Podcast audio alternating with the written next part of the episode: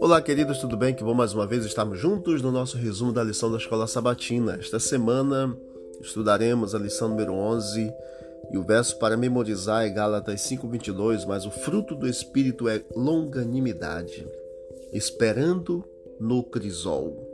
Veremos o que está por trás de um dos mais difíceis de todos os crisóis que enfrentamos. Sabe qual é? A provação da espera. Porque às vezes temos que esperar tanto. E que lições podemos aprender sobre paciência enquanto estamos passando pelo crisol? Romanos capítulo 14, verso 4 e 5 diz: Porque tudo que dantes foi escrito para o nosso ensino foi escrito, para que pela paciência e consolação das Escrituras tenhamos esperança.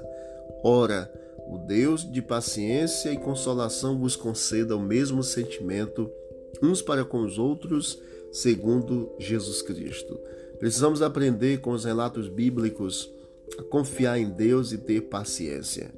Em geral, nós somos impacientes com as coisas que realmente queremos ou que nos foram prometidas, mas que ainda não temos em mãos.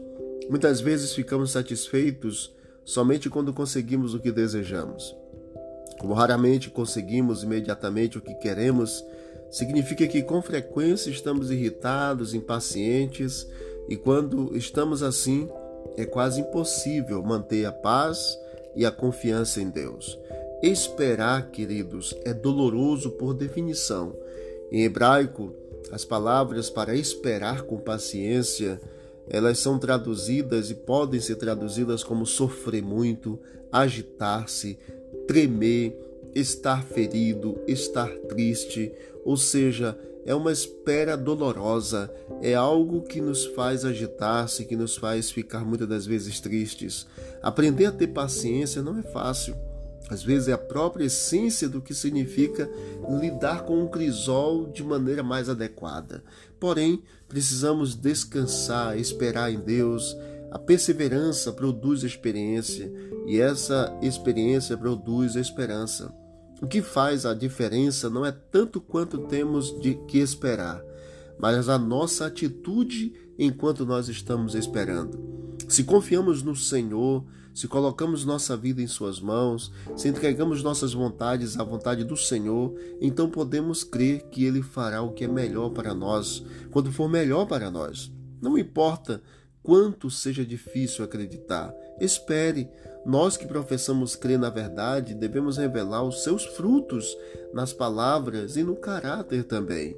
Não há nada que pareça mais desamparado, mas na verdade seja mais invencível do que a pessoa que reconhece a sua insignificância e que confia totalmente e plenamente no Senhor. Coloque em Deus a sua confiança. Ore muito e creia confiando, esperando, crendo, apegando-se à mão do poder infinito, e você verá, e você sairá e será sempre mais do que vencedor em Cristo Jesus.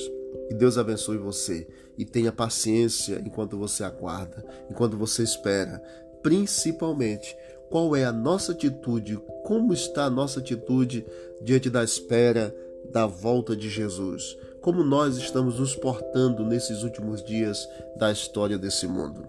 Vale muito a reflexão e que você esteja esperando com paciência, aguardando com confiança, com plena certeza de que dias melhores virão para a glória do Senhor. Vamos orar. Querido Deus, obrigado por todas as tuas bênçãos e pelo cuidado que o Senhor tem por nós também.